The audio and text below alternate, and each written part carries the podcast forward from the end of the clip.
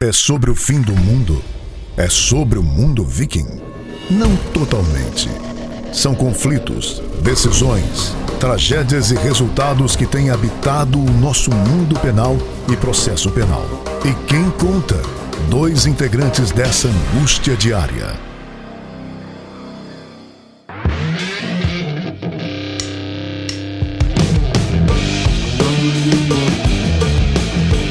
Olá, você escuta agora o podcast Processo Penal Ragnarok. Meu nome é André Guasti. Eu estou aqui mais uma vez com o professor Américo BD, depois aí de um período de recesso, né, BD? Merecido descanso ah, entre Natal, Réveillon e até o mês de janeiro aí. E aqui faço uma confissão que eu pedi para atrasar um pouco o início das gravações, porque eu estava aqui para entregar a minha dissertação da pós-graduação estrito senso, né, do mestrado, então é, precisava entregar e entreguei hoje, né? Mandei missão hoje, cumprida, graças né? a Deus, missão cumprida, parcialmente cumprida. Sim, Tem sim. que fazer a defesa ainda, se Deus quiser vai dar tudo certo. Mas uh, estamos aqui para mais um ano, um ano de 2022, renovadas as energias. Mando minhas saudações alvinegras para esse ano. Botafogo deixa de ser aquele time pobre do ano passado para ser o time milionário desse ano. Então já vou assim. Uh, vou fazer um papo até meio soberbo, né? Vou, vou, vou, tratar assim os outros times do Rio com, com irrelevância. Vocês agora são tudo pobres, viu, BD?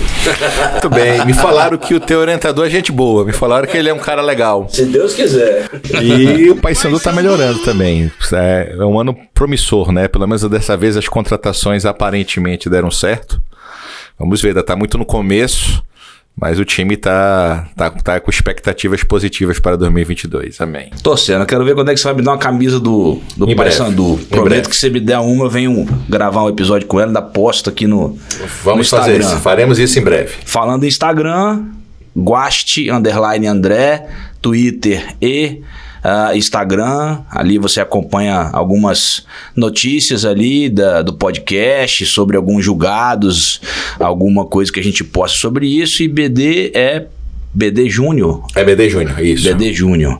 Uh, também no Instagram e, e no, no Twitter. Twitter. E o nosso e-mail, processo penal ragnarok.gmail.com, para quem quiser mandar alguma sugestão, dúvida, crítica ou qualquer mensagem que queiram passar para gente. Até tocando nesse assunto, BD, eu recebi algumas, alguns pedidos assim de ouvintes é, que sugeriram que a gente colocasse na descrição, eu vou até fazer esse pedido aqui para nossa produção da Fervo Digital, para que a gente, na descrição dos episódios do, do podcast, colocassem essas sugestões que a gente é, fala no, no decorrer do programa de, de livros, de artigos, de outros podcasts também. Uh, porque fica mais fácil para o pessoal uh, visualizar já na descrição, né? Porque muitos acabam ouvindo o podcast no, no, carro, ou treinando na academia, ou caminhando, e não tem tempo de anotar assim, as descrições, as indicações, perdão. E aí foi uma sugestão que me pareceu legal. Então, quando tiver assim, eu vou, vou sempre falar. Vamos né? materializar esse pedido. É, eu acho que dá para a gente fazer. Se eu tiver com tempo, eu tento pô, escutar os outros episódios para inserir as, as sugestões passadas, mas vai dar um pouquinho de trabalho. Mas a gente tenta aí, né, BD? É, a regra é que nunca, sempre, né? O passado já passou. Vamos daqui para frente. Nós fazemos a, o aperfeiçoamento, esse negócio de só no Brasil o passado é incerto, Não né? É? Quando o passado é incerto, a gente querer falar em segurança jurídica, em expectativa, né? Em princípio da confiança. Mas assim, o país tem que evoluir. Vamos ter fé que agora, pelo menos o passado seja seguro, né? Vamos tentar fazer esta Bom, adequação daqui para frente. A gente terminou o décimo episódio em dezembro aí de 2021 falando sobre o tema garantismo penal, né, BD? E é um tema que a gente já sabia, basicamente, que não conseguiríamos falar num único episódio e tá, estávamos aqui conversando para saber se a gente vai conseguir terminar também é, em mais um episódio, ou se serão necessários aí mais dois episódios para a gente finalizar, porque o tema é um tema interessante, né? É, a gente se baseou aqui na, na doutrina de Ferraioli, principalmente, né, Luiz Ferraioli, uh, e só se falássemos só de Ferraioli, a gente já ficaria aqui, sei lá, três semanas falando, porque só em direito e razão aqui nós teríamos muita coisa para falar e não tem só essa obra de Ferraioli uh, sobre garantismo. E além de Ferraioli, nós temos outros tantos doutrinadores que falam sobre garantismo penal, sejam autores estrangeiros, sejam autores é, brasileiros. Há uma discussão muito grande hoje, né, Beto? Acho que a gente já começou no último episódio a mencionar sobre isso, né? Que muitas vezes as pessoas é, se equivocam na, na expressão garantismo, né? O garantista, né? Muitas vezes o juiz garantista, o, o desembargador garantista, o ministro garantista é tido como sendo uma pessoa é, pró-réu, vamos colocar assim, né? Ah, tido como um jurista, um julgador que normalmente favorece a defesa, quando a gente acredita que esse conceito é absolutamente equivocado, né? O garantista primeiro, na minha concepção, acredito com certeza que é de BD também, é, não, no Brasil você não, não, não, não consegue não ser garantista, porque é um imperativo constitucional, a nossa Constituição assim o determina, e, e que, na verdade, o que você precisa, seja absolvendo, seja condenando alguém, é observar as regras do jogo, né? as regras procedimentais, as regras penais.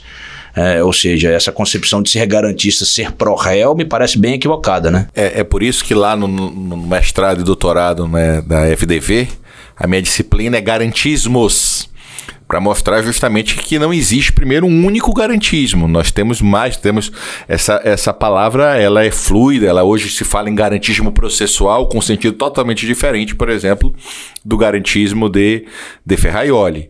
E a tua fala é muito importante, André, porque no Brasil se colocou quase que esta dicotomia, né? Quase que este confronto, ou você é garantista ou você é punitivista. E punitivista se, vir, se, se verifica como um sinônimo de querer punir de qualquer jeito, e garantista como se fosse só absolver. E tá tudo errado.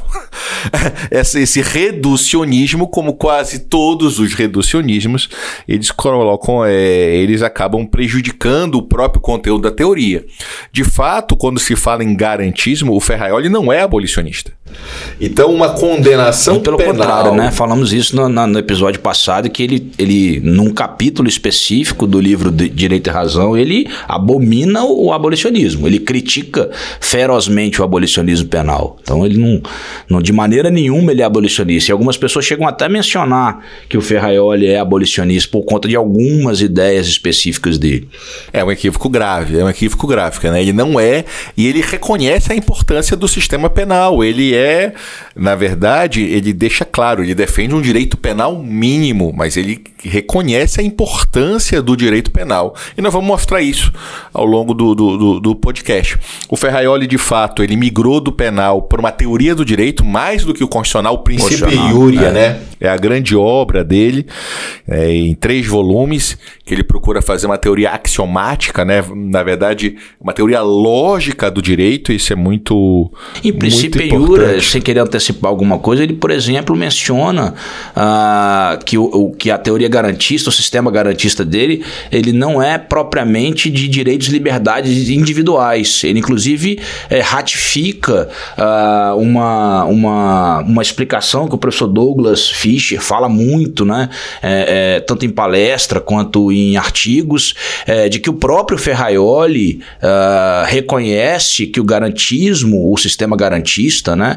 É, não, é, não, não serve apenas à proteção de liberdades negativas mas também a direitos sociais, a direitos coletivos, dentre o, dentre o, que, é, é, o que se insere a segurança pública, né? que está ali na base da, da, da, da, teoria defendida pelo professor Douglas, professor Bruno Calabrite e, outros, o, o Andrei é, Mendonça, né? Borges.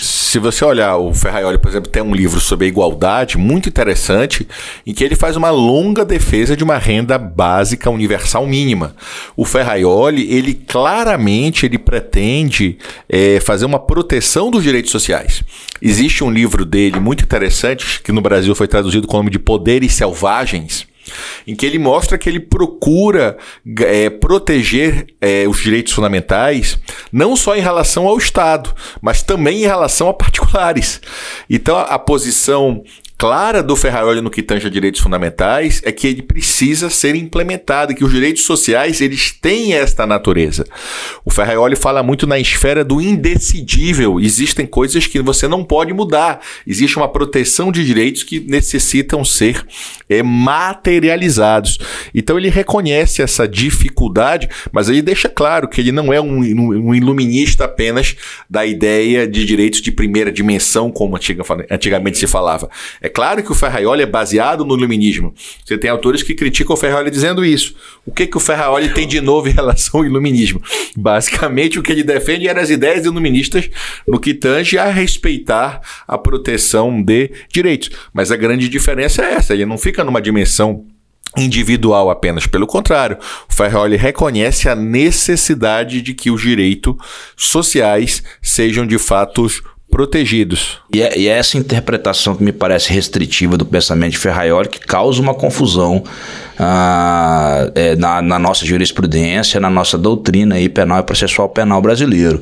Eu não falo nem da mídia, da, da questão é, da, da, da, informação, porque muitas vezes né, o, o, o, os profissionais de mídia não têm um cuidado muito ah, preciso com nomenclatura. Mas isso, isso é fruto de é, é, inúmeras decisões judiciais que mencionam ah, a expressão garantismo penal com, a, com essa acepção reducionista, com essa acepção exclusiva. É o que eu, é o que eu falo constantemente e, e, e o que a gente fala constantemente, né? É, processo penal, ele não tem um escopo único é, de preservação da presunção da inocência. Né? Esse é um é. ponto muito central, sabe, André? Eu gosto muito. O professor Escarança Fernandes tem um livro clássico em que ele aborda que o, o, processo penal ele pode ser analisado sobre três correntes, três grandes vertentes do processo penal.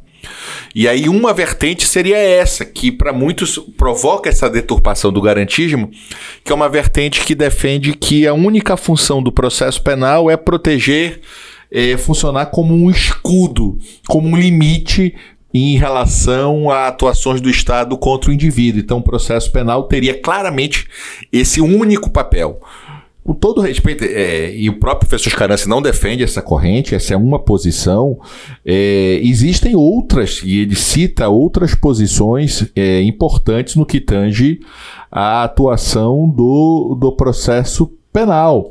Um outro, uma outra corrente vai sustentar que o processo penal é um instrumento necessário para impl implicar uma pena e procura é, nessa corrente ampliar os poderes do Estado.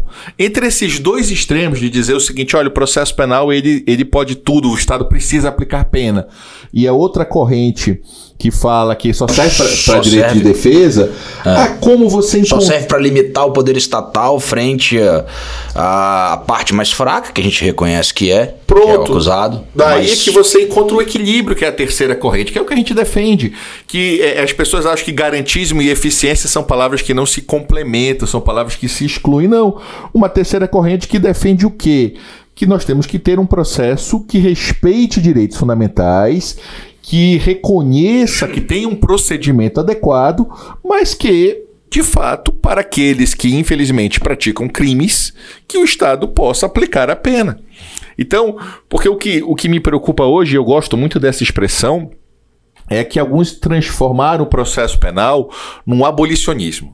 Quer dizer, eu não consigo resolver velado. o abolicionismo penal. o é. abolicionismo velado. Pronto, mas eu vou transformar no abolicionismo processual. Eu vou inviabilizar qualquer condenação. Sim. Ora, sem criticar diretamente, mas já o fazendo, tem autores que todos os meios de prova no processo penal são inconstitucionais. Ora, se todos os meios de prova no processo penal são inconstitucionais, então o processo penal não vai poder punir nunca ninguém. Então, na verdade, eu transformei o abolicionismo penal no abolicionismo processual. Eu não estou dizendo que vale tudo. É esse o problema do maniqueísmo, é de um extremo para outro. Quer dizer, que todas as provas, é claro que nós temos que ter cuidado com a memória. É claro que as falsas memórias, é claro que a gente precisa, por exemplo, ter um cuidado com a prova testemunhal. Mas eu vou dizer que nunca pode ser usada a prova testemunhal, que ela não, não consegue superar que não serve, né? Então, assim, esse equilíbrio é que eu acho que nós precisamos encontrar. Não é banalizar, não é admitir qualquer prova de qualquer jeito, não se, não se trata disso. Mas o processo penal, ele tem uma missão. E as pessoas confundem isso. Ah, eu quero discutir, então isso não deveria ser crime. Isso não é problema de processo penal. Nós vamos discutir isso em política criminal, claro. nós vamos discutir isso em direito penal, mas partindo do pressuposto que existem bens jurídicos relevantes, que o, o Estado colocou uma punição criminal não porque ele quer. Legislador. Pronto. E que na prática a gente sabe que se não tiver isto, nós vamos voltar a. Barbárie. A barbárie, a guerra de, de todos contra todos. Sim. Essa é a nossa preocupação. Quando o Estado toma para si né, a função de: olha, você não pode resolver isso ah, sem intervenção estatal. Você não pode resolver isso sozinho, você não pode fazer justiça com as próprias mãos, para utilizar aqui um jargão popular conhecido. A partir disso, eu, eu, eu acredito que ele tem o dever, e me parece que um dever constitucional, de dar a resposta. E dar a resposta adequada e de preferência célere. Não me parece, a gente já falou isso outras vezes, que só o réu tem direitos no processo penal. A vítima, familiares da vítima, têm direito a uma resposta resposta do Estado ao, ao fenômeno da violência, ao fenômeno da criminalidade. E ela tem direito a essa resposta. E isso é, não, não é por isso. Isto não é vingança. Isto não é desproporcional. Isto é civilizatório. Claro. Porque se você não coloca isso. Você sem... incentiva a vingança privada. Nós, eu comentei isso.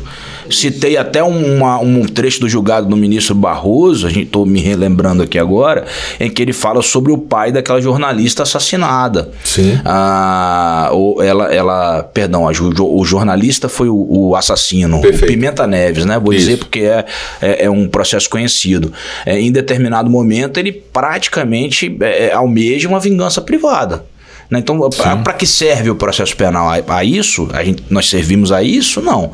Nós precisamos encontrar um, um encontrar um ponto de equilíbrio. E eu acredito é, que na doutrina do próprio Luiz Ferraioli e o sistema garantista, seja em direito em razão, seja em princípio e juras, é, nós encontramos resposta para isso. Né? Eu não consigo enxergar na, é, nos ensinamentos do professor Ferraioli essa visão que o, que o professor Douglas Fischer, por exemplo, menciona é, monocular. Né? É, essa, essa, essa aplicação restrita né, a direitos individuais, tanto do direito penal quanto do processo penal. A gente consegue enxergar isso dentro de Ferraioli. É, inclusive, André, eu vou ler um trecho aqui que vocês muitos vão dizer que é de um punitivista, né? E eu vou fazer um desafio pro André depois se ele adivinha quem é o autor. Vou ler um trecho pequeno de um artigo que fala assim, olha. É, é esse artigo falando assim: esta desigualdade é o efeito de um sistema legislativo construído para obstaculizar as investigações e os processos nas relações da delinquência dos titulares de poderes públicos e, em geral, de poderosos.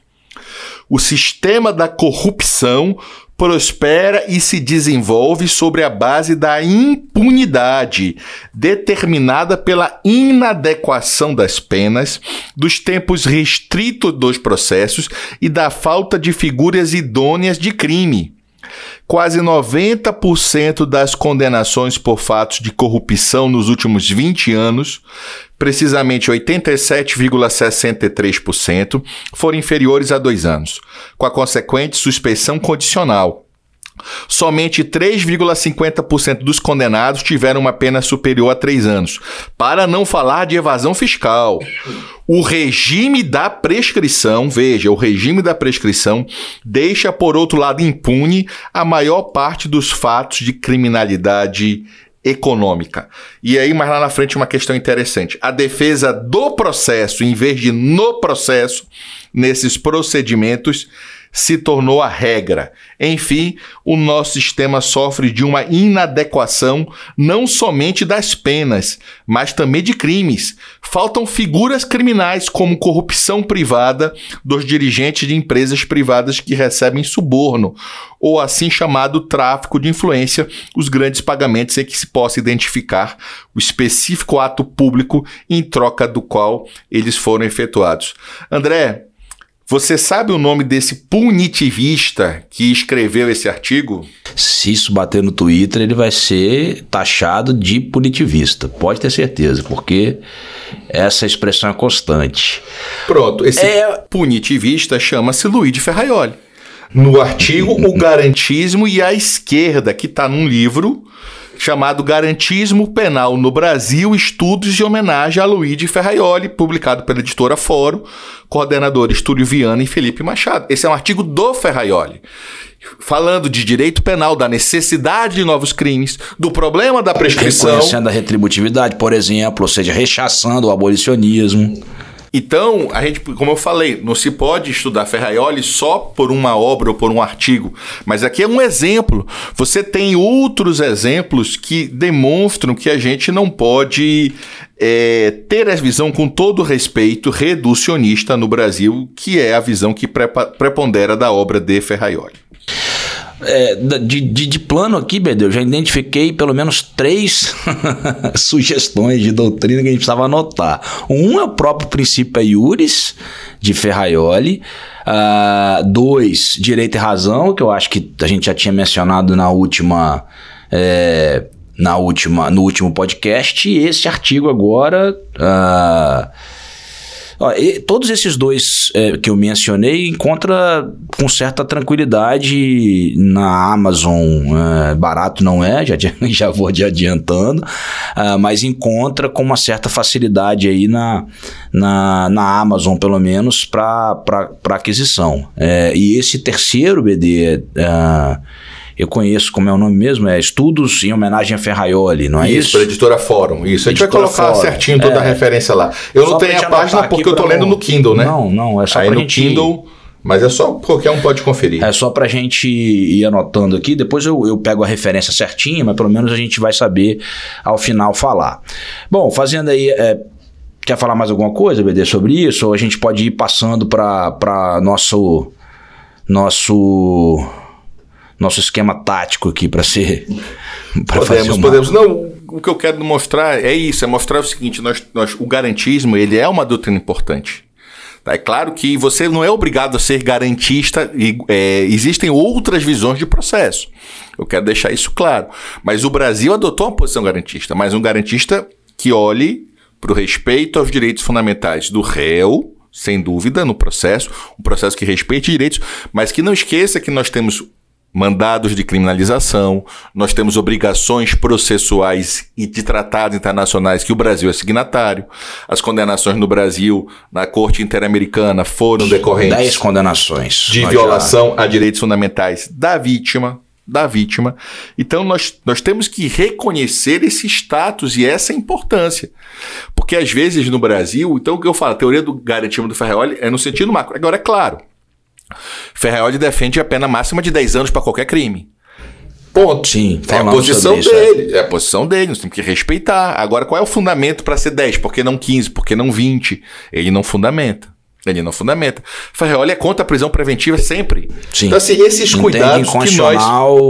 e, e que fere de morte o princípio da presunção de inocência, então ele é absolutamente contra a prisão preventiva. Pronto, e a gente precisa ter este cuidado. Sim, né? é, é, o mesmo, é, é, é, é, o que, é o que eu sempre falo e que você sempre fala, é uma, é uma postura de equilíbrio que precisa ter. Uh, nenhuma posição é, extremamente radical me parece adequada dentro do modelo constitucional que nós adotamos, né? dentro do que a nossa Constituição Federal assim determina. Agora, eu falo uma coisa também, é, pode, a, a, a pessoa pode defender a é, por exemplo, esse escopo único do processo penal, o processo penal serve apenas para uh, limitar o poder estatal em face do réu, eu, eu acho que, evidentemente, cada um tem liberdade para defender isso. O que a gente critica muitas vezes é associar isso ao garantismo associar isso ao garantismo penal. É o que a gente falou no nosso primeiro episódio do podcast lá sobre o sistema acusatório e o que a gente novamente vai repetir aqui é, de, de, de, de utilizar do de, de expressões é, de pura retórica, né, como punitivismo, como é, juiz inquisidor, é, como como é, é, sei lá, juiz nazista, né? Chega, chega ao extremo de tá esse tipo de, de utilizar esse tipo de adjetivo, é, para determinadas situações que evidentemente não se encaixa uh, numa questão inquisitiva, não se encaixa numa questão punitivista, se encaixa evidentemente numa interpretação do que nós compreendemos de garantismo penal. E me parece sinceramente que é o que o próprio Ferraioli defende de garantismo penal, porque o próprio Ferraioli em mais de uma oportunidade esclareceu que a sua teoria, o sistema garantista, não se presta a defesa única das liberdades individuais. Então, qualquer, qualquer explicação que parte dessa premissa me parece equivocada. E eu não consigo dizer o contrário. Ela é equivocada. E ponto. E vamos lá, essa que, que, que você precisa. Você dá uma outra passagem do Ferraioli, agora num livro sobre igualdade, esse livro só tem em espanhol, é italiano e espanhol, ele não foi traduzido para o português ainda. Mas ele diz o seguinte: contra uma organização criminal, por grande e militarmente potente que seja, não se promove uma guerra, mas que se põe, mas que se põe em prática medidas de polícia aptas para neutralizar, certamente mais difícil, porém eficazes. Então ele vai mostrar isso. E, e é exatamente o que a comunidade internacional está sendo incapaz de fazer para responder a atos de terrorista. Aos atos terroristas. Então ele vai mostrando que não, ele não vai defender o direito penal do inimigo, ele não vai falar em guerra, muito pelo contrário, ele vai deixar claro aqui nessa passagem que não é esse o objetivo, mas ele reconhece a existência de crimes contra a humanidade. Ele reconhece a existência de uma assimetria uma assimetria na, nesse tipo de, de medida. Por quê? Porque é muito difícil. E, e essa não é uma frase nem dele, é uma frase até de um colega juiz, né? Ele fala assim: olha, atuar no Brasil é muito complicado, porque nós temos que atuar e precisamos atuar respeitando a legalidade os direitos fundamentais. E os criminosos torturam, matam, intimidam. Você não tem paridade de armas. Se fala muito assim, ah, o Estado é o grande vilão. Não, mas calma. Como é que você tem uma paridade de armas quando você tem um crime organizado paralelo, no presídio, né? no mundo paralelo? Uhum. Eu não consigo, eu sei que tem autores que defendem, até o Tribunal do Tráfico falam que é direito, falam. Eu, com todo respeito a essa corrente, eu não consigo aceitar um Estado, é, esse reconhecimento de um direito Reconhecer isso paralelo. como se fosse algo é, isso não, não entra na minha cabeça também, não. Pronto, mas a gente precisa ter esse cuidado, porque assim, não é violar direitos fundamentais, mas nós não temos paridade de armas, e não é só coitado da defesa. Então a gente precisa encontrar este equilíbrio. Não se está negando a importância do direito de defesa, volto a falar, é, é, base de qualquer sistema processual. Você precisa, de fato, garantir contraditório para a defesa, mas os direitos fundamentais é, da vítima são relevantes. Não se pune porque se quer punir. Esse é importante. O juiz não decide o que ele quer decidir. Né? Você é, decide... A gente já falou isso, parece que o juiz acorda, né? Ah, vamos condenar alguns inocentes hoje, né? É, é a, a construção que se faz. Então, assim, eu concordo. Eu, eu, eu sou da linha, é, muito daquela frase do Churchill da democracia, né? A democracia é pior, tirando todas as outras. É. Para mim, eu queria acreditar no abolicionismo, eu queria acreditar em outras medidas que não sejam o direito penal, só não conseguia ainda o ser humano que não me deixou. É esse ponto de equilíbrio que a gente precisa. A gente tem que ter uma execução penal humanizada, esse é outro debate, nós precisamos certeza, avançar e melhorar. Não, uma coisa não exclui a outra, né, BD? A gente não consegue, a gente, a gente falar na, necess, na necessidade de punição e muitas vezes numa, numa necessidade de você de fato endurecer algumas penas, né, de alguns crimes específicos, isso não significa que a gente está querendo é, colocar pessoas em masmorras, né, e, e, e fazer com que ela cumpra cumpra a pena é, em condições degradantes. Né? Isso, não, isso, isso não passa pela cabeça de nenhum é, é, é, é juiz ou, ou, alguma, alguma pessoa normal, pelo menos, né? É, do ponto de vista constitucional. ninguém aqui. E, e, e defender a, as duas coisas não é contraditório. Né? Você defender que, há, que haja a necessidade de uma pena dura para determinado crime, é, de, uma, de uma resposta processual efetiva para determinados criminosos, é, às vezes é, diferenciada, né? como a gente fala, falou aqui sobre a lei é, de abuso de autoridade, nós falamos sobre a lei de crimes organizados, de crime organizado, é, de algumas situações até mesmo processuais específicas para esse tipo de crime criminalidade, isso não, isso não significa que a gente quer que a pessoa cumpra uma pena de forma degradante. E, aliás, é, se possível, que as pessoas cumpram a pena e retornem para a sociedade melhores. Né? Ah, essa é a compreensão que pelo menos eu tenho. Né? Até, é, e aí eu até brinquei no, naquele podcast, acho que não sei se foi o último ou se foi o penúltimo, né? se você, você tenha pelo menos uma, uma postura utilitarista, se você não quer ter uma postura é, é, humana, né? que tem uma postura utilitarista. O que é melhor para a sociedade? Que ele volte melhor ou pior? Sim, exato, é. exato. É, se você não quer ter uma postura é, de dignidade da pessoa humana, dignidade da pessoa presa, tem uma postura utilitarista que ser, serviria ao mesmo propósito. É claro que eu estou trabalhando aqui, né, pessoal, com, uma, hum. com uma, um jogo de palavras, né? Mas assim, é, é a realidade também. É, e só para não perder o gancho aqui, a gente falou sobre questão de criminalidade organizada, senão eu vou acabar esquecendo de indicar um, um podcast excelente, não sei se o BD conhece, chamado A República das Milícias. É, é, é um livro, na verdade, uma adaptação do livro do Bruno Paz, Paz Manso, é, que fala sobre o surgimento das milícias no Brasil. No Brasil não, especialmente no Rio de Janeiro. Sim. E como é que o Rio de Janeiro hoje está tomado entre milícias e facções criminosas. É imperdível. São oito ou dez episódios, eu estou no quinto. Assistindo, ouvindo, indo para Colatina, olha, sensacional. Anota porque é uma, é uma, é uma é uma aula sobre questões assim é, específicas de criminalidade organizada que você nem imagina. É, é porque a nossa, a nossa dificuldade é essa, nós precisamos aperfeiçoar e encontrar o equilíbrio. Sempre é um, é um ponto de equilíbrio, como você bem colocou. E para terminar essa parte do Ferraioli geral, eu falar isso, olha, o, o garantismo que Ferraioli defende no Constitucional é totalmente diferente do que as pessoas falam.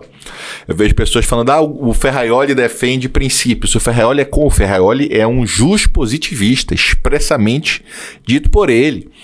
Ele tem artigos Verdade. publicados criticando a, a, aplicação de princípios, prevalecendo a regra, prevalecendo o legislador.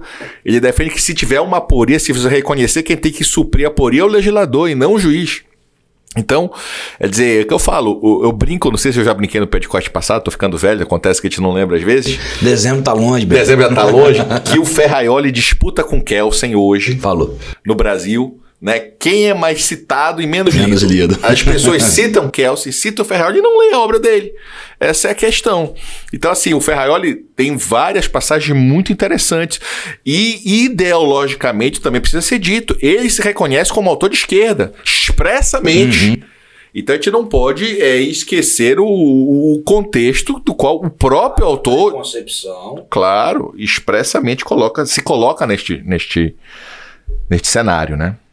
Bom, uh, encerrada aí essa introdução, mais uma introdução sobre Ferraioli, que a gente considera sempre necessária, a gente vai voltar aqui a, a, a, a se se aprofundar não, né? A, a, focar um pouco mais na própria obra dele, Direito e Razão aqui, que a gente está falando sobre garantismo, e a gente iniciou os estudos ali sobre os 10 axiomas, eu acho que, acho não, né? Os 10 axiomas é, do garantismo penal, ou do sistema garantista, é, é, a tônica do livro Direito e Razão, né? Porque ele, ele menciona nos primeiros capítulos, ou até na primeira parte da obra, os 10 axiomas, mas ele retoma cada um desses axiomas depois, até o final da obra dele, ele vai falando justamente sobre, sobre os 10 axiomas e sobre outros é, subprincípios que ele vai.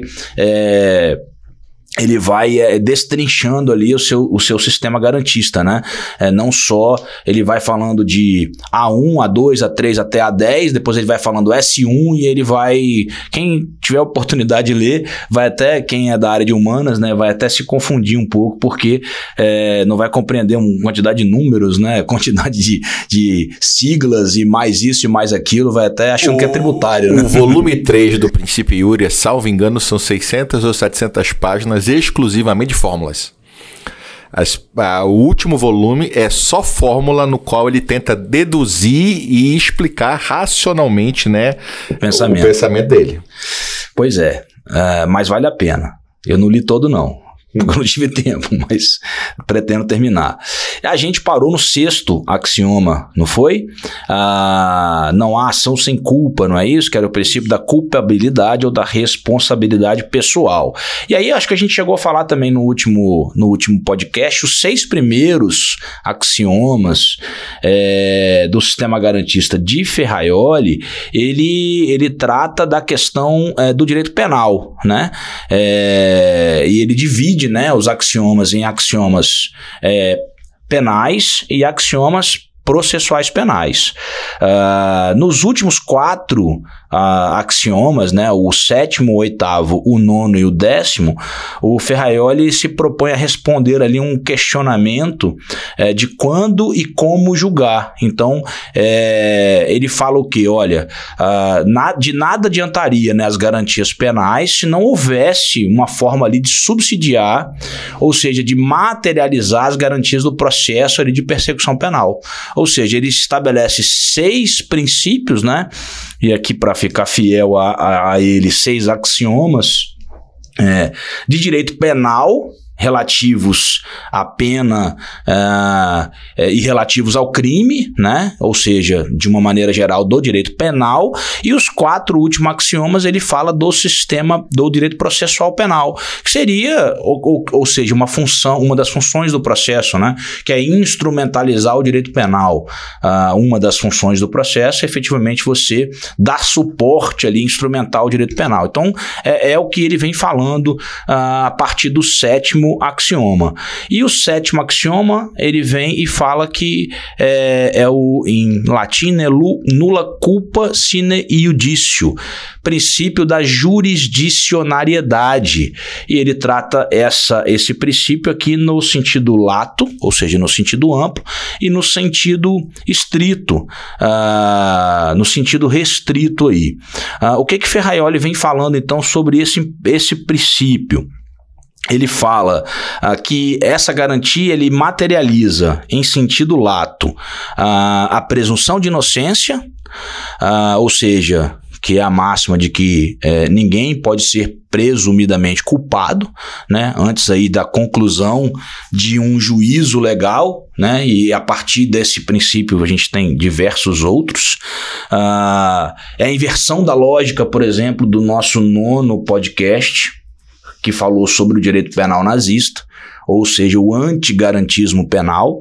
Né? No direito penal e no direito processual penal nazista, você tinha uma, uma situação inversa. Né? A presunção era de quê? De culpabilidade. Veja, e a dificuldade não é só no Brasil, né? Essa semana estava um debate muito grande, não sei se vocês viram. Um jogador de futebol do Manchester United foi acusado de ter praticado violência sexual contra a esposa. E ainda está em fase da investigação na, na, na Inglaterra. Mas enquanto está em fase da investigação, o FIFA 22 retirou ele do, do jogo o time do Manchester United diz o seguinte: olha, o torcedor que tiver a camisa com o nome do jogador pode ir até o clube, que o clube troca a camisa e dará uma camisa sem o nome do jogador. É, exato, exato. É o caso do Greenwood. Exato. Mason Greenwood. Exato.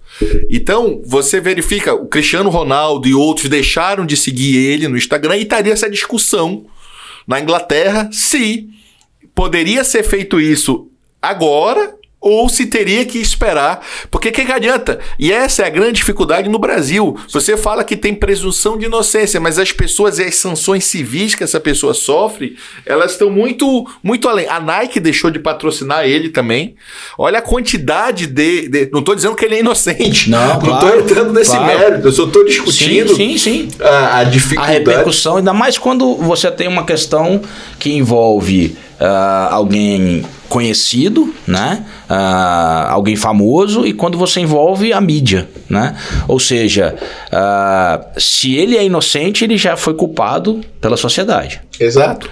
Ou Exato. seja. E aí é que eu falo que a gente precisa encontrar o equilíbrio. No caso do Robinho, por exemplo, eu vi pessoas no Twitter e em outros meios que criticam de um modo geral, a interceptação ambiental, mas que no caso do Robinho, a prova principal aparentemente foi essa e elogiaram a prova, dizendo que agora a prova vale. Agora, então, assim, essa coerência, dizer, não pode ser em alguns casos eu aceito e outros eu não aceito, esse caso é grave, se é ruim ou é bom. O EBD, nós tivemos um caso famoso de um jurista famoso que há pouco tempo atrás criticava a condução coercitiva. É, todavia, quando ah, nas últimas semanas houve uma discussão se o presidente da República deveria ou poderia ser conduzido coercitivamente para depor na Polícia Federal, esse mesmo jurista defendeu a possibilidade uh, de condução coercitiva, contra uh, uma disposição expressa de uma súmula vinculante do próprio Supremo Tribunal. É, o Supremo julgou a DPF, duas ADPFs quanto a isso, né, cara? E, e assim, com todo respeito às correntes contrárias, não tem sentido nenhum, salvo uma identificação mesmo, se você precisa confrontar, identificar, porque ela tem o direito ao silêncio. Eu vou conduzir o cara para chegar lá e vou ficar calado. Então, muito obrigado pelo passeio, valeu, agora eu vou embora. Não tem sentido jurídico nenhum. Então, o Supremo fez bem. E esse caso é, já gerou vários comentários em todos. A gente sabe de quem você está falando. Não é o Valdemorte. Não, né? é, não é algo que a gente não possa dizer o nome. Isso é um fato público, a claro. doutrina. Né? Então, assim, foi o Lenho, foi uma discussão Sim, relacionada ao Lenho, ele que ele teria dito que agora poderia, deveria, se fosse outro juiz e outra pessoa. Não pode. Se o juiz fizer isso hoje, não importa com quem seja, ele está descumprindo a decisão do, do Supremo. É, é, a minha corrente é essa do, do, do, do, Supremo, mas mesmo que não fosse na atuação como juiz, eu tenho que seguir. Porque eu posso vir para a academia, escrever um livro, discutir um podcast contra o Supremo, dizendo que o Supremo se equivocou em alguma decisão. Mas como juiz, eu preciso respeitar os precedentes do Supremo. Essa é a nossa grande dificuldade hoje, né? Quando o Código de Processo Civil Novo, lá 926, 925, agora esqueci o número, fala que os tribunais têm que manter suas decisões coerentes, estáveis e íntegras, a ideia é essa, a ideia de um sistema de equilíbrio, porque a gente tem que mostrar que a minha decisão é igual. Se o caso for idêntico, ela vai ser igual. O problema do penal é que Von Litz fala que não existia dois crimes idênticos, né? Então, será e mostrar essa igualdade do caso, mas superado isso, nós precisamos de fato de, de, de, não importa se é contra Chico ou contra Francisco, não importa, né? Se tiver que ter alguma imunidade é só pro Paysandu. Porque aí há um fundamento constitucional, um fundamento até, eu diria, de humanitário, uma coisa além, né? Fora isso... Há um distingue necessário, exato, né, BD? Concordo. Exato, exato. Além da presunção de inocência, essa, esse axioma em sentido amplo, né, ou em sentido geral, traduz outras duas garantias também é, já conhecidas, uma é o habeas corpus e a outra a reserva de jurisdição.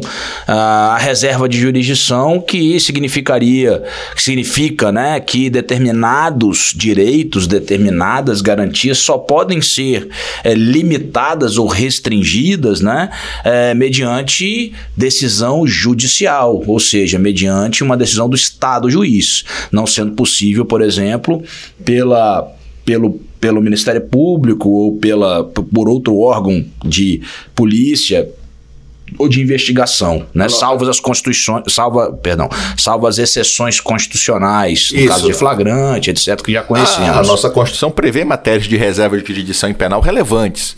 Busca e apreensão domiciliar são medidas que só o juiz pode tomar. Mandado de prisão, você falou, pode prender em flagrante, mas não mandado de não mandado de prisão. Isso são medidas que nem CPI pode tomar. Sim. É importante deixar claro. E interceptação telefônica. Então, essas três tradicionais, busca e apreensão domiciliar, interceptação telefônica e mandado de prisão, elas são colocadas ao juiz como uma forma também de garantia, né? Mas não basta ser só é, o juiz, precisa fundamentar e explicar claro quando ele vai de fato fazer isso. Mas esta ideia de reserva de jurisdição é uma ideia, e todo o processo penal, né? No civil você pode discutir arbitragem, no civil você pode discutir aplicação fora do Estado, no penal não. No penal, qualquer, qualquer aplicação de pena pressupõe a atuação do poder do poder judiciário do Poder certo. Judiciário. É, já, já decidiu o Supremo mais de uma vez que o juiz é o primeiro e o último a dar a palavra em restrição de direitos e garantias fundamentais. Então essa, esse é uma é por é isso que alguns criticavam né? aquela expressão do, do pacote anticrime juiz de garantias. Sim. Porque o outro juiz também é de garantias. Claro, sempre é. Ué. Todo juiz é um juiz de garantias. Por isso que eu volto a falar, é uma contradição em termini se você falar juiz que viola direito, que não é. O juiz é para ser de garantias. Pode ser que no caso concreto ele viole, claro. Mas a, a expressão juiz de garantias me parece quase uma redundância redundância. O juiz é um juiz de garantias. Tem que ser. É uma redundância. Não me parece, não. Me parece. Ela é uma redundância mesmo. Pois é. Bom, em sentido estrito, é, o Ferraioli pressupõe ah, que se adote o um modelo acusatório, né? Então ele fala lá em nulo iudicio sine accusatione, sine probatione e sine defensione. O meu latim tá uma maravilha, né, BD? Pode falar, pode elogiar. Fique tranquilo, tá, tá, tá poderoso. uh, e eu não vou me aprofundar muito, porque a gente vai passar para o oitavo axioma, que é justamente o princípio acusatório, ou sistema acusatório. Há pessoas que, que diferenciam o sistema acusatório e princípio acusatório, mas eu costumo até tratar como sinônimos, né? Mas esse seria aí o sexto axioma é, de Ferraioli. Uh, mais alguma coisa sobre esse princípio especificamente, BD? Eu não sei se a gente consegue se aprofundar muito, porque ele é mais não, acho que as principais questões são essas. Evidentemente que o Ferreira vai aprofundar no livro, vai trazer mais exemplos e questões. E histórico. É. Uma das grandes vantagens do, do, do Direito e Razão é isso. O Ferreira faz toda uma origem histórica de todos os institutos. Sim, sim, sim. Então vai, as notas de rodapé que estão ao final de cada capítulo são sensacionais. As pessoas não, não costumam ler, mas elas são muito importantes. É, sobre o princípio da presunção de inocência, é, é nesse axioma que o Ferraioli critica e defende a inconstitucionalidade da prisão preventiva, né? Porque ele compreende que fere o princípio da presunção de inocência. Ele admite em, em algum, assim, de uma forma muito excepcional quando há uma tentativa de destruição de provas, mas ele fala que é que é, poderia haver uma detenção única e exclusivamente para cessar essa essa possibilidade, né, ou essa, é, esse risco de destruição de provas, e aí sim restabelecer a liberdade somente ah, e somente estabelecer ao final do processo ali com a, a sentença condenatória. É, a destruição de provas, para mim, talvez seja o exemplo mais evidente, né, de que precisa aprender. O Estado vai fazer o quê? Pode fazer o churrasquinho, não tem problema, tá tudo certo? Yeah. Então, assim, é bem, é bem complicado, porque pelo menos nisso há um consenso né, de que este é um exemplo clássico de, de prisão preventiva. É o, o, grande dissenso jurisprudencial e doutrinário, posso dizer que é com relação à interpretação sobre garantia da ordem pública. Sem dúvida. Né? Porque é o que, é o que Ferraioli critica. É, e é o que, por exemplo, é, se critica como sendo algo é, característico até do direito nacional socialista, porque você prende para evitar o cometimento de crimes. É óbvio, né? É óbvio aqui, vamos fazer um parêntese, que lá é, se fazia essa detenção, essa prisão, é, sem qualquer critério, né? É, é, para aferir se a pessoa de fato teria uma predisposição à, à reiteração criminosa, para utilizar uma expressão que os tribunais superiores brasileiros gostam de utilizar. Lá se prendia uh, tal qual um direito penal do autor, né? É, muitas vezes pela questão racial, muitas vezes pela questão é, de, de desajuste de conduta da pessoa, é, do que propriamente de, por uma questão é, processual e, e, e, probatória específica, né? É, não é isso que a gente, que eu, eu compreendo possível a prisão preventiva com base na garantia da ordem pública. Já fizemos aqui uma meia culpa num podcast anterior, no podcast anterior, é, reconhecendo que o juiz brasileiro prende errado, né? E a gente a gente faz essa meia-culpa sim, mas isso não significa que não compreendo possível a prisão preventiva com base na necessidade de se garantir a ordem pública. É, eu acho que a gente podia melhorar a expressão ordem pública. De fato, ela, ela, ela, fica, ela é muito vaga e imprecisa. Eu concordo que a gente devia. É, Praticamente colocar... todas as expressões da, é, do 312 são. É verdade, mas a gente podia colocar isso, ser mais sincero, né? Ah, na verdade, o que, o que você falou, nós estamos trabalhando com juízo de probabilidade dele voltar a reiterar a prática de crimes. A gente sabe no Brasil, e não é pro réu A ou pro réu B, tem réus que se forem colocados em liberdade nunca mais vão aparecer. Sim. E, e se você não tivesse aquela aquelas circunstâncias, é, o Estado vai ficar completamente, a sociedade completamente sem é, como. Sem a mercê da criminalidade. Claro, claro. Então, assim, essa é uma, é uma dificuldade. E não é. E essa é a questão, né? Não é que o juiz. O juiz vai ser um pajé, o juiz vai adivinhar, o juiz consegue prever no futuro se a pessoa vai voltar a praticar vários crimes. Ora, Veja, o STJ julgou um caso recente que o cidadão tinha mais de 80 passagens pela polícia. Não é difícil de tráfico. Não é difícil você imaginar que um cara com 80 passagens, ele não tenha. A probabilidade dele não é uma questão hipotética. Ele simplesmente está ignorando a lei, não funciona. E ele vai continuando essa prática. Então, esse é, o, é, é esse limiar, este encontro, porque essa pergunta é clássica, foi pergunta da minha prova oral de concurso de juiz, né? De fato. Como compatibilizar presunção de inocência com a prisão preventiva. Aí o argumento vai dizer: olha, não estou prendendo porque ele é culpado. Esse é o grande ponto. Por isso que o argumento não é material, por isso que não viola a pressão de inocência. Eu estou prendendo por outras razões que não seja o fato dele ser culpado. Sim. Eu estou prendendo para evitar que ele destrua provas, eu estou prendendo para evitar que ele eh, vire um réu foragido e nunca mais o Estado. O que, que adianta você fazer todo um processo se ele já está se escondendo nessa fase? Imagina na hora que ele for condenado, na execução penal. Então, as razões, os argumentos da prisão preventiva precisam ser diferentes de simplesmente ele ser culpado ou inocente. E essa é a grande dificuldade para a sociedade. Eu brinco isso com meus alunos, né? É difícil. A pessoa vê, o cara foi preso em flagrante, por que, que ele é solto?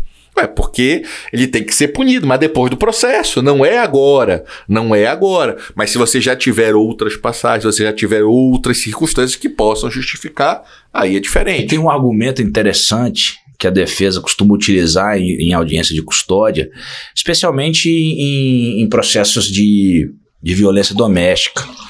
Ah, por quê?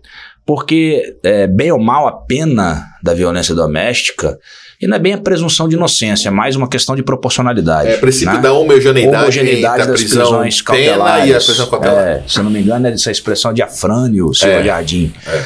É, e, e, se menciona isso, e eu sempre, eu sempre utilizo o mesmo argumento. Qual que é o argumento da defesa? Normalmente, olha, doutor, se o senhor determinar a prisão preventiva, converter esse flagrante em preventiva, o senhor vai deixar ele numa situação pior do que uma condenação definitiva. Aí eu digo exatamente isso: olha, a, a prisão cautelar, prisão processual, ela não tem a finalidade de antecipar a pena.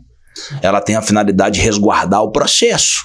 Sim. E, direto ou indiretamente, a vítima. Então não importa se a pena dele é no máximo uma reclusão de três anos, que vai permitir com que ele é, responda, sei lá, em regime aberto se houver uma condenação. É. É, não, o que eu não posso permitir é que ele saia daqui e ele ameaçou ou agrediu a sua companheira é, e saia daqui e termine o serviço que ele ameaçou fazer e começou né, quando iniciou as, as agressões físicas à sua companheira, no caso hipotético. André, esse é um grande dilema que nós temos no Brasil, que é a impossibilidade legal de, de prisão preventiva para ameaça. Porque o crime de ameaça não tem, dentro do 312, isso. Por outro lado, se a lei não permite, a Constituição fala que nenhuma lesão ou ameaça de lesão escapará do Poder Judiciário. Quer dizer, você vai esperar matar para agora que você matou, eu posso ah, lhe prender sim. preventivamente. Antes, quando era só uma ameaça, é um crime de menor potencial. Então, assim, esta incoerência legislativa, ela provoca esse tipo de situação. Quer dizer, é muito grave, é muito sério ameaçar alguém e é tratado como crime de menor potencial ofensivo. Sim. Então essa é igual é, é, é, eu, eu, coloco muito isso, essa proporcionalidade das penas, isso também é, provoca esta falta de, de paridade, esta falta de equilíbrio. Foi interessante tu falar, para eu citar uma passagem do Ferraioli, o Ferraioli é contra a pena de multa. É muito interessante isso, porque ele entende que a pena de multa. Primeiro que outra pessoa pode, pessoa pode pagar, né? Então, da pena passada da pessoa do criminoso, outra pessoa pode pagar aquilo ali. E depois você tem um debate da própria proporcionalidade. E o que as pessoas não imaginam, mas isso acontece com a fiança. Eu, eu citei o caso de violência doméstica aqui, não é raro acontecer da própria vítima pagar a fiança e, na violência doméstica. Pois é. Não é, ra não é raro. Isso é, com, é relativamente comum.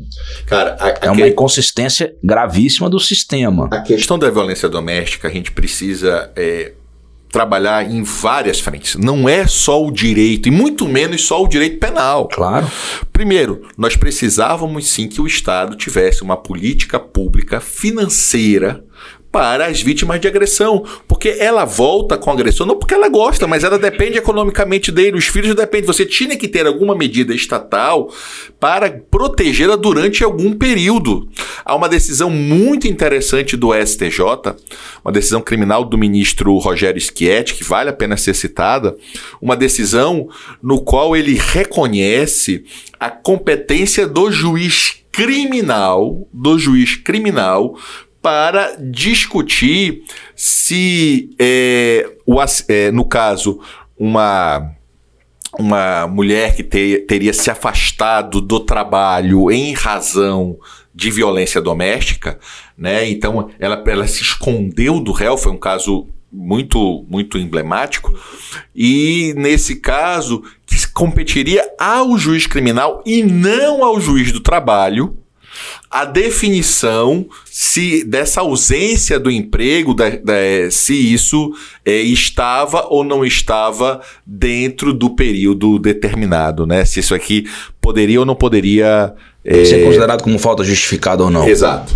Exato. Grosso modo. Foi um caso bem não interessante. Não conheço a decisão, mas. É, eu vou, eu vou depois aqui colocar o número para vocês. Então, é, prosseguindo, a gente chega aqui ao oitavo axioma, que a gente abriu o nosso, o nosso podcast, né, é, falando sobre o sistema acusatório.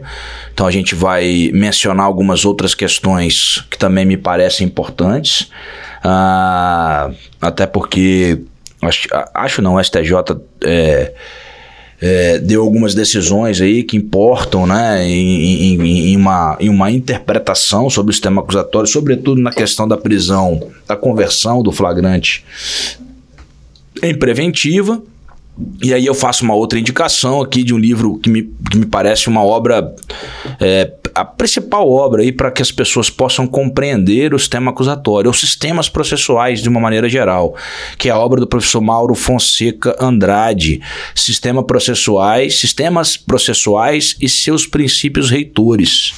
É lá da editora Juruá. Esse livro ele é é uma obra assim fantástica sobre sistemas processuais. Eu, eu... É a tese de doutorado dele em Barcelona, um é... livro realmente que deve ser. Ele deve ser lido por todo mundo que quer compreender o que significa sistema acusatório, sistema é, inquisitivo e sistema adversarial, né? É, que são os, os, três modelos conhecidos, o sistema misto também, né? Que são os, os modelos comumente conhecidos aí ah, nas, nas democracias aí é, pelo mundo afora. É, e aí falando sobre especificamente o princípio acusatório, o sistema acusatório, o que, o que a gente compreende assim, de, em apertada síntese, né? É os, os, o sistema acusatório ele determina uma separação das funções de julgar das funções de acusar e das funções de defender em especial das funções de julgar e acusar. Ah, por uma compreensão muito é, lógica, né, de que aquele que acusa, aquele que, que promove a acusação, ah, ele não pode julgar aquela pessoa né? É, porque ele, evidentemente, ele confundiria, nós violaríamos aí uma, um outro princípio que é da imparcialidade, né? É, ou da neutralidade para alguns, que seria essa necessidade de você é, ter figuras distintas, né? Daquele que investigou, daquele que acusou e daquele que vai julgar. Evidentemente que você não pode é, se miscuir numa mesma pessoa. É, mas daí é, dessa interpretação, né, dessa interpretação, dessa, dessa necessidade de se separar essas funções, é, nós temos um, um, um, balaio de gato, né, BD? Vamos usar uma expressão bem, é. bem é, coloquial assim. E, e, sobretudo, no que diz respeito a essa passividade judicial, né? Dessa, do agir de ofício do juiz ou não. E aí, em, em vários pontos. Não, não é, na questão probatória, né? No, no que nós chamamos de, de poderes instrutórios do juiz. E aqui é, eu, eu, a minha dissertação específica aqui de mestrado tem o título, né, Garantismo Penal Sistema Acusatório, uma análise sobre garantismo penal sistema acusatório, uma análise sobre os poderes instrutórios do juiz. Então, é, eu, eu me aprofundei um pouco nessa nessa questão dos poderes instrutórios do juiz e eu, eu, também poderes do poder geral de cautela que eu, eu acho que eles são bem é, são, são coligados né mas são, são distintos e daqui já faço uma indicação aqui de um artigo que é muito interessante. Além do livro do professor Mauro Fonseca Andrade, eu faço a indicação do artigo do Américo BD, uh, que escreveu. Uh, num, num, livro, é um capítulo de um livro, né, BD? Sentença Criminal e Aplicação da Pena, ensaio sobre discricionariedade, individualização e proporcionalidade. O título do artigo do, do BD é A Reforma do CPP e o Juiz no Processo Penal Brasileiro colocar o juiz criminal no seu lugar, nem protagonista, nem espectador. Por quais motivos o juiz precisa ter poderes instrutórios no processo penal? Então ali o, o BD explica assim e traz uma expressão que a gente já utilizou aqui em outras oportunidades, do juiz Pilatos, né? que definitivamente esse não é o modelo de juiz constitucional que a nossa Constituição trouxe é, e explica ali de uma forma bastante é, lúcida né, a questão dos poderes instrutórios do juiz, da necessidade do juiz, por exemplo, ter essa, essa liberdade, né, desde que limitada às restrições da própria legislação, de determinar a produção de uma prova de ofício, por exemplo. E a gente vai se encaminhando aqui para o final, porque estamos chegando aqui a, é, chegando a próximo a uma hora, é, para passar para o 12 episódio voltando a falar um pouquinho sobre o princípio acusatório, sistema acusatório, para a gente terminar o garantismo é, penal aí, o sistema garantista de Ferraioli, e entrar num, num, tema que é correlato, né? Que é do garantismo penal integral, uh, que é uma, uma é mais ou menos o que a gente já vinha comentando aqui sobre é, interpretação do garantismo de Ferraioli, sem essa acepção restrita né, uh, dos direitos aí de, é, de primeira dimensão, para utilizar lá aquela classificação é, conhecida né, do constitucional. Uh, porque senão a gente vai ultrapassar o tempo de uma hora, né, BD? Perfeito. Só vou citar aqui para terminar, o recurso especial que eu falei, aquele é 1 milhão 757 mil 775 de São Paulo. 17, fala, fala aí, eu vou anotar aqui. 1757 775 São Paulo. A emenda rapidinho. Recurso especial, violência doméstica e familiar, medida protetiva, afastamento do emprego, manutenção do vínculo trabalhista. Competência da vara especializada, da vara criminal. Natureza jurídica do afastamento e interrupção do contrato de trabalho. Pagamento interpretação teleológica inexistência de falta justificada, pagamento de indenização, auxílio doença INSS, recurso especial provido parcialmente. E é isso aí, ó. Tem direito ao recebimento de salário a vítima de violência doméstica e familiar que teve como medida protetiva imposto ao empregador a manutenção do vínculo trabalhista em decorrência de afastamento do emprego por situação de violência doméstica e familiar, ante o fato da natureza jurídica do afastamento ser a interrupção do contrato de trabalho por meio da interpretação teleológica da Lei 11.340. E no final fala que compete ao juiz criminal fixar isso.